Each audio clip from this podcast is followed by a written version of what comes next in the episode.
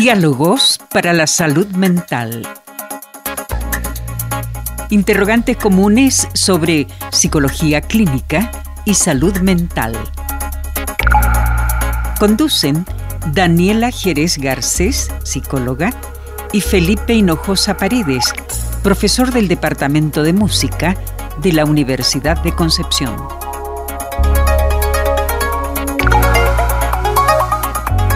Muy bienvenidas y bienvenidos a otro capítulo más de Diálogos para la Salud Mental, junto a mi amiga, mi querida amiga Daniela. ¿Quién es? ¿Cómo estás? Psicóloga. Mejor que tú. Más sana por lo menos. Por lo día. menos, sí. Yo todavía estoy resfriadito y le cuento a los auditores que no me, no me ha querido soltar esto de, del resfriado. Pero bueno, hay que estar igual nomás para adelante y este programa tenía que salir. Así que nuevamente estamos aquí en los estudios de radio Universidad de Concepción, 95.1 FM. Aprovechamos también, obviamente, antes de comenzar, de saludar a nuestra productora, Karina Merelo, que eh, también está en la realización de este programa, y a nuevamente a nuestro amigo Nicolás, que volvió. Sí, volvió el Nicolás. Volvió el Nicolás, y que aprovechamos de saludarlo. No lo he reprobado por si acaso, ¿ah? él aprobó su, su, Su práctica, práctica. sí. No, si no está aquí porque reprobó, sino que porque obviamente lo hizo muy bien y... eh, Sacó vale otro. Sacó vale otro, como dice esto. Bueno, Daniela, ya eh, comencemos nuestro programa de esta semana. Quedamos con, oye, con un tema, con un temazo que quedamos la semana pasada, ¿cierto? Yo creo que quedó, quedó mucho tema en el tintero. Ah, sí, el- y entre perdón. toda la conversación que salió, ¿cierto? Dijimos, tenemos que hablar también sobre los límites. Hoy día de los límites familiares. Los límites familiares, sí. En la adultez, sí, porque ahí Ah, por vamos supuesto, viendo que sí. van, van variando en el, en el curso vital. Sí, es un tema, es un tema bien delicado. ¿ah? Yo creo que digamos, es complejo es porque a veces hiere muchas susceptibilidades personales y muchas dinámicas familiares que están arraigadas. Y los límites son complicados en el sentido de que es un equilibrio fino entre la preocupación y el amor. Y por otro lado, el respeto a la autonomía del otro y a las decisiones del otro. Entonces, es delicado. Yo- Es delicado, sí, sí. Sí. sí. Tú, tú diste ahí en, eh, en, en- en algo que son, ¿cómo se llama? En cómo, cómo se mueven a veces las familias o cómo funciona esto Mm. en las familias, ¿cierto? Y eh, las dinámicas son distintas. ¿Ya? Sí, y la, la- los deber ser son distintos. Como yo tenía una profesora sistémica que decía los, los emblemas o las razones de ser, los principios familiares a veces van determinando qué es lo que se espera de los hijos, por ejemplo, cuando son adultos. Y esos límites a veces van, se transgreden. A veces cuando los hijos igual demoran un poco en salir del, del hogar familiar y quieren tener una vida autónoma, pero siguen viviendo en la casa con los papás, se generan ciertos roces en la toma de decisiones. Decisiones de todo tipo. Por hecho. supuesto. Partamos en que en realidad el, el asunto de los límites comienza cuando uno se empieza a ser responsable ya por, por sus actos. Porque estamos hablando de la adultez, obviamente. Claro, porque en estricto tienes que tener responsabilidad. Para poner un límite, marcar una distancia, tienes que ser consciente de lo que estás haciendo y que eso que estás haciendo, dependiendo de lo que sea, va a tener consecuencias en el ambiente, va a tener consecuencias en las relaciones y en ti mismo. Entonces es difícil tener límites claros si en restricto no eres responsable de tus decisiones y no las estás tomando con claridad. Ahí es cuando se empieza como a, a enturbiar todo. La familia igual de alguna forma podría ser, no sé si res- decir responsable o no, porque esto requiere un entrenamiento, imagino, no, no es una cuestión que tú digas, ah, ya, eh, hoy día voy a ser eh, adulto y voy a ser responsable. voy. Bueno, me voy. Sí, porque, claro, porque en la, en la adolescencia, por ejemplo, eh, vamos entrenando de a poco. O sea, desde que los chicos son preadolescentes, adolescentes, adolescentes ya más tardíos, vamos entrenando la autonomía eh, progresivamente. O sea, desde que qué es lo que como, qué me pongo, hasta eh, qué quiero estudiar, quiero trabajar o no. Te fijas, vamos de a poquito tomando ciertas decisiones y lo ideal es que eso vaya pasando, que los, los jóvenes vayan de a poco sintiéndose cada vez más capaces de tomar decisiones y de saber que en realidad hay decisiones que van a resultar bien y hay otras que se van a equivocar. Y qué tanto, qué tan respaldado me siento por mi familia en el caso, por ejemplo, del error.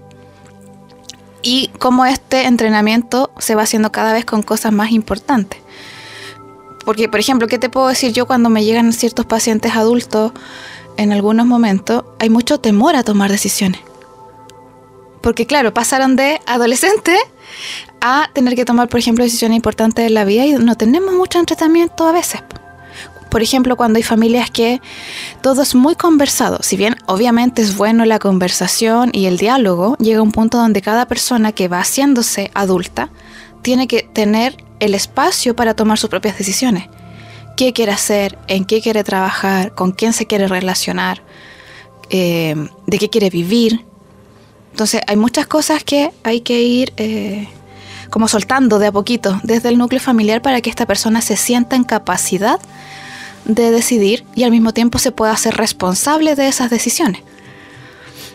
Las aprensiones a veces igual de los papás sobre a veces los hijos eh, van un poco en contra de esta de, esta, este entrenamiento, digamos. En... Va claro, porque va a depender de, de, la magnitud de la aprensión. Lo ideal es que haya un espacio donde haya un otro que te pueda decir, oye, pero mira, esto que estás pensando pudiese pasar A, B o C eh, y ir viendo como pros y contras de cada una de las decisiones. Pero también sabemos que cuando los ambientes familiares son muy o muy intrusivos o muy demandantes o muy exigentes, la toma de decisiones se vuelve mucho más difícil y a veces puede llegar incluso a causar dolor psicológico. Parejas, por ejemplo, personas que, no sé, no se atreven en la adultez a, separarse de alguna relación, no se atreven a cambiarse de trabajo por, las repercusiones que puedan tener no se atreven a hacer, no sé, algún tipo de inversión, al seguir algún sueño, porque siempre han estado muy supeditados a la presión o a las expectativas familiares. Y eso es un determinante de cómo vamos a tomar decisiones o no. Es un tema muy recurrente, las expectativas que se... En la consulta, que por ejemplo en el ámbito que yo trabajo, sí, el peso de las expectativas sociales, familiares y también como de los amigos, somos muy sensibles a las expectativas y a veces cuando nos centramos mucho en las expectativas externas, nos cuesta un poco ir visualizando qué es lo que nos hace feliz a nosotros como personas. Y eso es lo que yo te digo que es lo que se va entrenando. Como yo, la, toma de decisiones desde que soy chiquitito, ya más preadolescente, más adolescente tardío, me voy entrenando en conectar con eso que para mí es importante y puedo visualizar también cuáles son las repercusiones. Si mi familia no me fue acompañando en ese proceso, cuando tengo que tomar una decisión importante de adulto, eh, se vuelve muy complejo, muy difícil y a veces muy doloroso también. Bueno, sí, en realidad eh, llegar a, veces a la autonomía es lo que cuesta, digamos, el, el, como decías tú, el elegir dónde trabajar o de qué vivir o dónde, eh, o qué hacer con tu vida en general, mm. transgrede a veces los deseos o, eh, como decíamos, las, las eh, aprensiones, ¿cierto?, de la familia, de los papás, y, y, es un, y es un tema, yo creo que es un tema... Creo que muchos nos han dicho, no, a mí me gustaría eh, que, que fueras o hubiese sido, no sé, otra cosa, o hubiese estudiado otra cosa. Mm. Bueno, pero ¿por qué no puedo hacer lo que realmente a mí me gusta o lo que yo quiero? Sí, esto es como cuando ahora a veces hablamos de no se opina del cuerpo de otro. De otro, claro. Pero en estricto, yo solo ampliaría y en realidad uno debería, o esta es una opinión muy personal y clínica al mismo tiempo, uno debería dar la opinión cuando me pidan la opinión. y muchos de estos problemas a veces familiares eh, y, de, y, de, la dificultad de poner límites tiene que ver con que estoy en un ambiente o me muevo en un ambiente donde las personas te dicen lo que están pensando sobre tu vida sin que nadie les haya preguntado. y eso es un tema bien complejo a veces nos cuesta un poco como sociedad quedarnos un poco callados y permitir que el otro te diga, oye, pero ¿qué piensas tú de esto? Que te dé el espacio. Es mucho más común en, lo que yo trabajo que las personas se sientan como invadidos porque, no sé, contaron tal noticia en la casa y los bombardearon de cosas. Me dijo, pero es que yo no le pregunté a nadie. pero aún así, todos los comentarios cargados de expectativa, cargados de prejuicio, cargados de temores a veces. Y como te digo, pueden tener una lógica en la preocupación, pero a veces exceden. Bueno, por eso este tema igual eh, estábamos como en el filo entre lo psicológico y lo social, ¿ah? digamos. Eh, sí. es complicado. Sí, y, cómo vamos aprendiendo después a decir, ¿sabes qué? Eh, yo ya tomé esta decisión, por ejemplo, y no te estoy preguntando. O te estoy contando. Claro. No te estoy preguntando. Ni tampoco pidiendo permiso. Y, ahí empiezan ya las, fricciones y, la ruptura. Y ¿cómo no vas a valorar lo que yo estoy diciendo? Es que por tu bien. Sí, puede ser por mi bien, pero aún así yo tengo derecho a decidir. Y ese punto es difícil.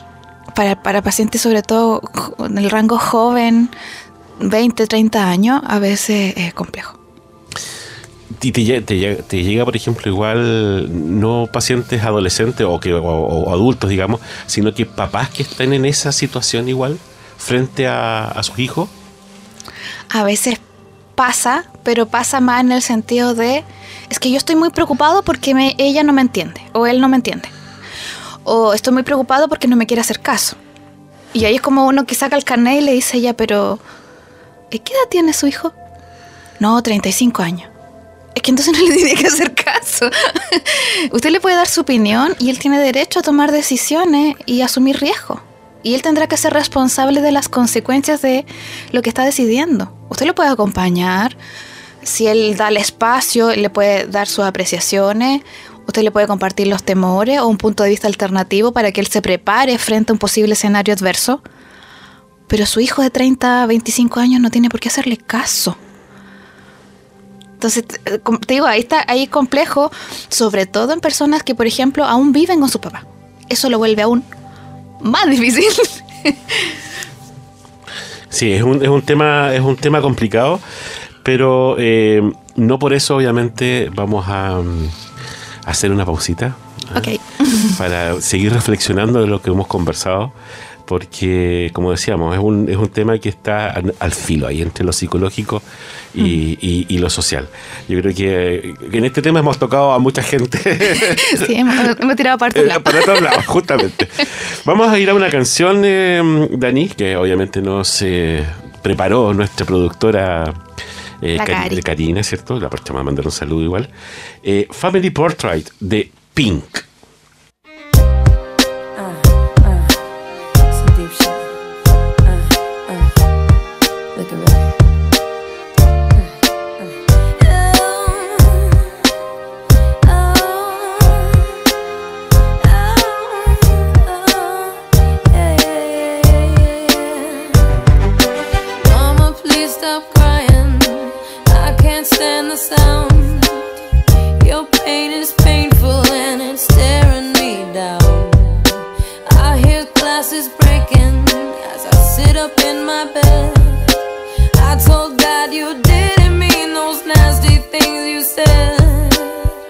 e vai.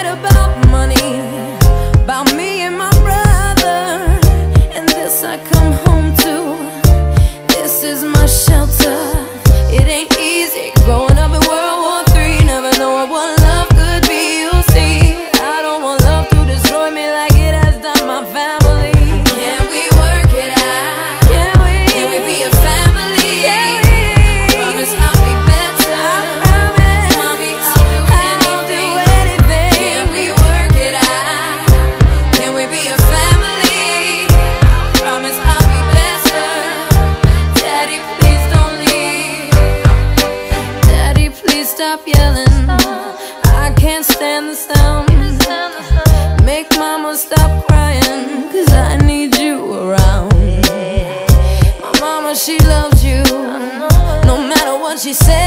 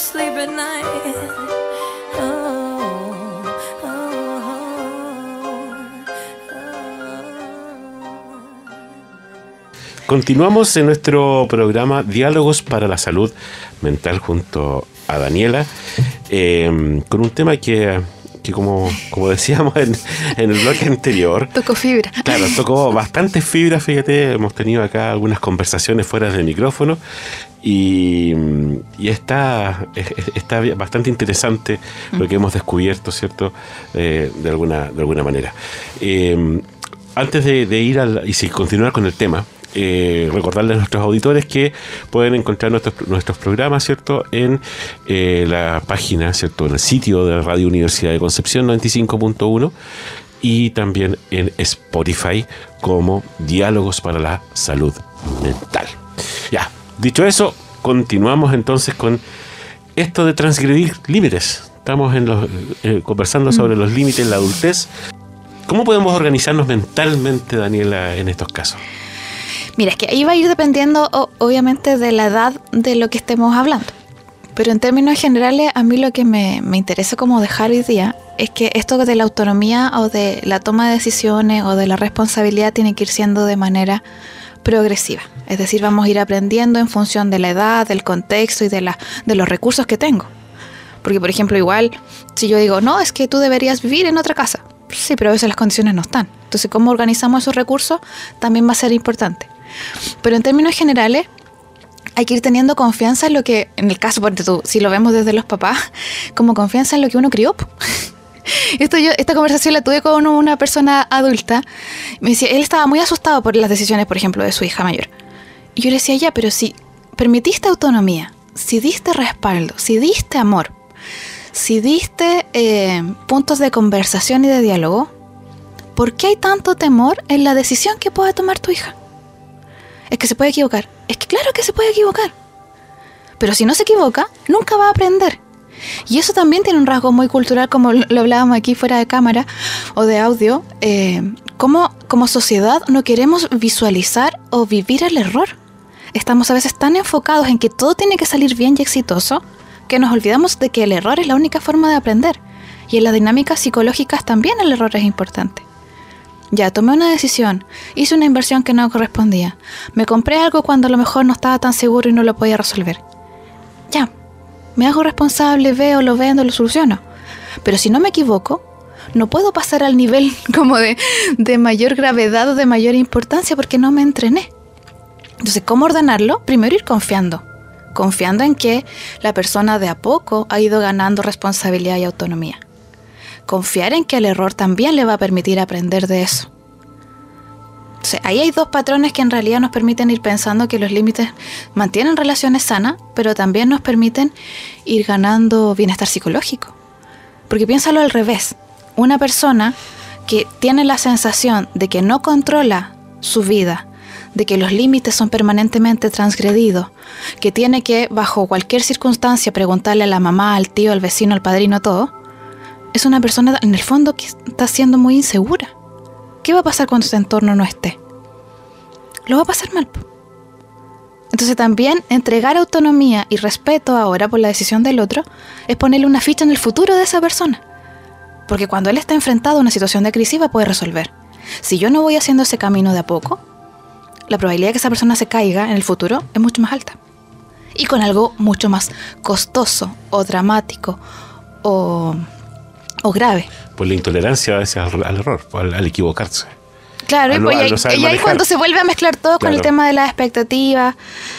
Y lo otro es que lo que conversaba la otra vez con una amiga que cuando le dije, ¿sabes qué? Vamos a hacer un, un programa de esto, que tiene que ver con cuando yo, como persona adulta, porque tú y yo ahora, lamentablemente, cumplí 36 años, pero como persona adulta, tengo pendiente todas mis decisiones en función de los otros y los límites de qué es mi autonomía versus mi familia no los tengo tan claro, también soy muy susceptible a las opiniones de los otros. Esto tiene como un arma de doble filo. ¿Cómo yo dejo que las opiniones de los otros me dejen de afectar si las estoy pidiendo todo el rato? O si estoy pidiendo ayuda permanentemente. No puedo. Necesito separarme en algún momento, individualizarme para poder transitar y ser una persona adulta y responsable de mí mismo y de mi propia felicidad, porque acuérdense que de eso estamos hablando. sí, claro. La, la- la autonomía, digamos, va, va de la mano con, con lo que alguna, Con la alguna- responsabilidad. responsabilidad y con, con el querer llegar a hacer algo que uno quiere en realidad y que lo hace feliz o lo, lo Mm. deja tranquilo. Claro, y en ese caso, en ambas, en ambas situaciones vamos a tener aprendizaje. Si yo asumí un riesgo, mi familia me dijo, no, en realidad no, pero yo lo asumí igual porque era algo que yo soñaba, que para mí era importante y era valioso. Y lo logro, fantástico. Mi autonomía, mi seguridad y toda mi felicidad, bienestar psicológico aumenta. Sí, lamentablemente tomé esa decisión, aunque el resto me dijo que no, me dio su opinión, pero yo aún así pensé que era lo suficientemente importante para mí y lo hice y me equivoqué. Puedo aprender de ese error y planificar mi siguiente sueño o mi siguiente decisión de manera más contextual, con valoración de recursos mejores, con posibilidades externas. O sea, decir, puedo calcular mejor. Y por eso te digo que es un aprendizaje. Interesante sobre el aprender a través de los errores. ¿eh? Y que a veces no los queremos ver. Es como cuando hablábamos de los fármacos psiquiátricos. Claro. Y los pacientes me dicen, pero es que debería haber una, una pastilla que me quite esto rápido. Es que nada es tan rápido. y en eso de los límites familiares también se entrenan. Y no solo los familiares, los laborales, con las amistades. Cuando estoy pidiendo una opinión, cuando no. Cuando estoy contando algo, cuando no.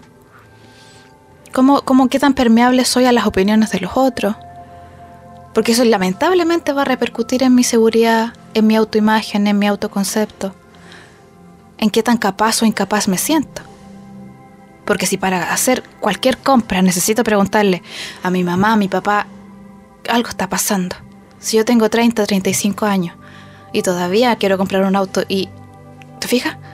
Hay algo que ahí no, no, no estoy siendo tan autónomo emocionalmente porque el, el dinero es una cuestión No, claro, es aparte. aparte, justamente. Pero la, es la parte emocional. Mm. Es un tema que obviamente, eh, como decías tú, eh, puede, puede herir susceptibilidades Mm. porque, porque obviamente también va en la forma a veces de crianza, ¿cierto? De, de- de las familias, eh, su dinámica de funcionamiento eh, y obviamente repercute eso eh, en el futuro de las personas. Y antes que, me- Sí. antes que se me vaya, mucho de esto tiene que ver con la forma en que lo decimos. Porque si yo te digo, eh, bucha, hijo, yo creo que te estás equivocando, mira, visualiza de esta manera, es distinto. Oye, ¿cómo vas a hacer eso? Eso evidentemente va a fracasar. Genera un rechazo, se genera inmediatamente, o mucho temor, dependiendo cuál ha sido la dinámica como histórica. Entonces tiene que ver mucho de cómo yo puedo cuidar los límites, es en la forma en que yo hablo. Es decir, mira, si quieres te doy mi opinión. Primero pregunto. y si me dicen sí, mira, yo lo veo que, yo creo que, yo visualizo que esto podría pasar. Toma tú lo que, de lo que yo te dije que te pueda hacer sentido y que no. Pero que no parezca una imposición. Porque ahí es cuando la relación afectiva se va quebrando. Cuando yo tengo 25, 30 años, o 40, o 60 o más, y me siento forzado a. Ninguno de nosotros se quiere sentir forzado. Entonces, si yo soy cuidadoso en la forma que estoy hablando, la probabilidad de que la otra persona lo reciba de la misma manera es mucho más alta. Versus que yo diga, oye, me cargas esa la nueva que tienes. Oye, pero ¿cómo te vas a poner eso? Cuando yo tuve mi tercer perrito, oye, pero ¿cómo vas a tener tres? Es que Ya. no te estoy preguntando. Justamente, aquí lindo. ¿Te fijas? Pero es la forma en la que es agresiva. A veces podemos conversar de decisiones importantes o de cosas no tan importantes. Pero si lo vemos desde la comunicación respetuosa, desde la comunicación asertiva, desde decir, te estoy diciendo esto porque me importa, porque no te quiero ver sufrir, porque me da miedo verte que te equivocas. Entiendo que a lo mejor te vas a equivocar, pero disminuya- disminuyamos la, como, la consecuencia, obviamente vamos a generar mayor receptibilidad. Por supuesto. Y con estas palabras de Daniela Jerez, vamos a empezar a despedir el programa eh, de esta semana de Diálogos por la Salud Mental eh, y para que reflexionemos un poco también sobre este tema, temazo en realidad. Sí, dejamos como temita abierto. Sí, de los límites, de cómo, ¿cierto? Transgredimos a veces sin querer. Los límites familiares. En la adultez, obviamente. Sí, porque los menores son otra cosa. Otra cosa, usted lo ha dicho. Eh, bueno, le damos nuevamente también las gracias a Nicolás en la realización de este programa y nos encontraremos la próxima semana en otro capítulo de Diálogos para la Salud Mental. Daniela, que esté muy bien. Nos vemos. Chau. O nos escuchamos. Nos escuchamos. chao. chao. Diálogos para la salud mental. Interrogantes comunes sobre psicología clínica y salud mental